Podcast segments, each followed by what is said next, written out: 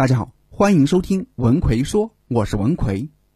无论是在工作还是生活中，会说话、社交能力强的人，总是会受到大家的欢迎，也能得到更多的机会，路就会越走越宽。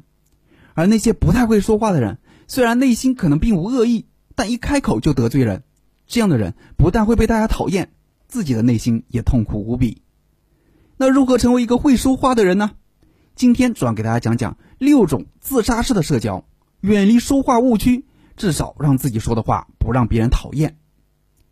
先给大家讲个故事，这个故事来自冯骥才的《俗世奇人》，叫好嘴杨八。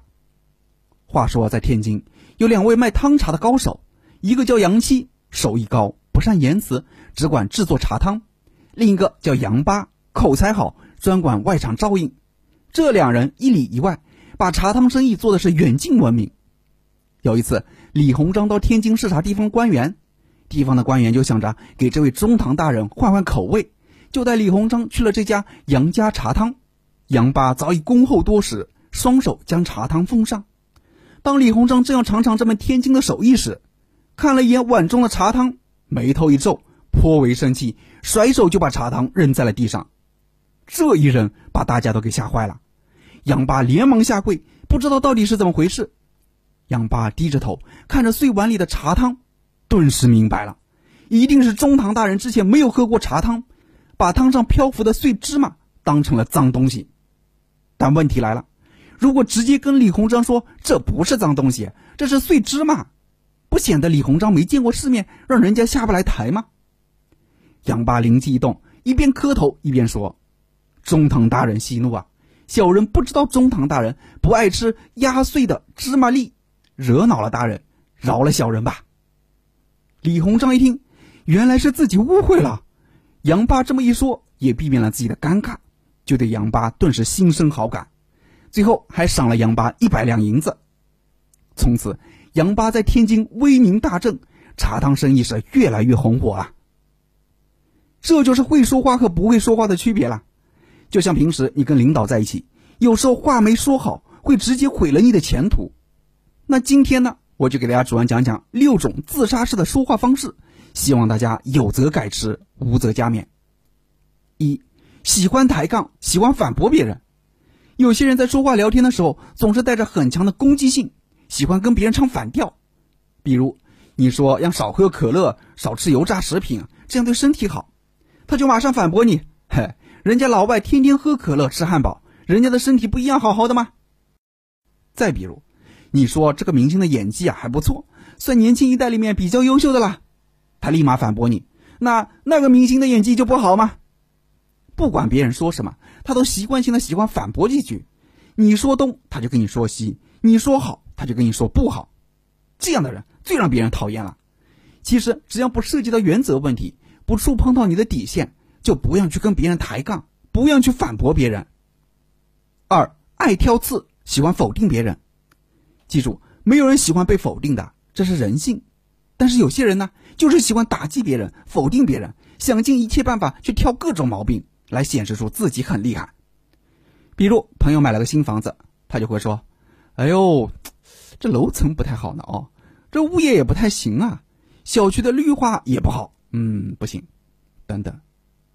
再比如，朋友穿了一件新衣服，他马上就会说：“哎呀，这种款式怎么那么丑呢？”衣服的颜色也不好看，嗯，材质也不咋地。总之，不管你做什么，他都能挑出各种各样的毛病。人都是喜欢听被别人肯定的话的，你否定别人越多，别人就会离你越远。三，以自我为中心，只顾着自己。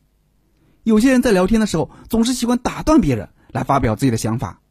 比如，你正想说一说最近遇到的一些倒霉的事情，刚准备说，他就把话题抢了过去。哎，我才倒霉呢！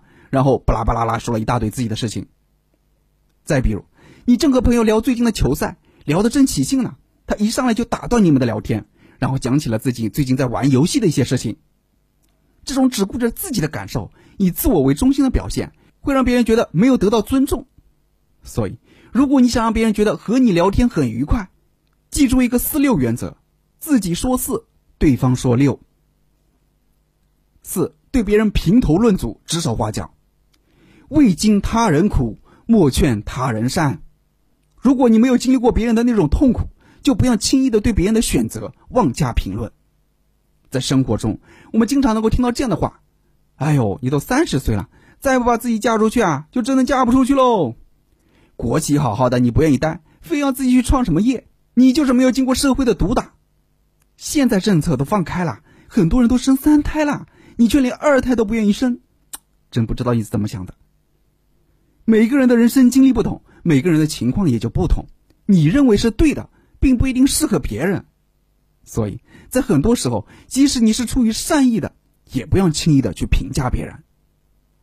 五好胜心强，习惯逞口舌之快，在男女朋友之间，我们经常能听到这样的话。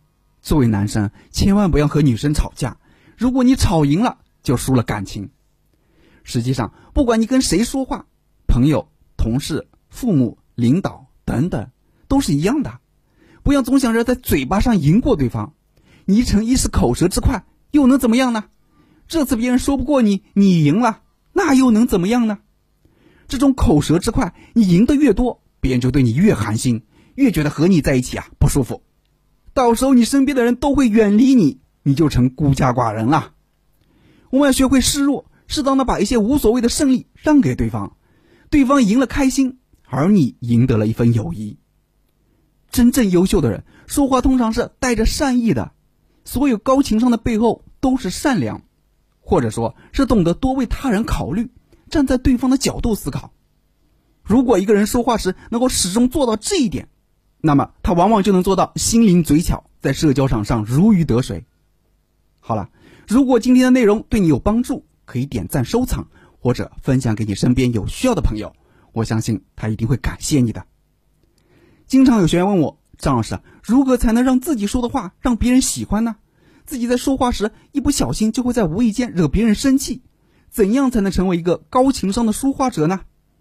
针对这个问题，我专门出了一个。你的说话方式决定了你情商高低的课程，主要是来帮助你提升说话口才水平，让你说的话别人都喜欢听，让你身边的人都喜欢和你在一起。想学习这个课程的朋友，可以微信搜索我的公众号“文奎说”，然后在公众号里回复“情商”就可以了。我在微信公众号“文奎说”等着你。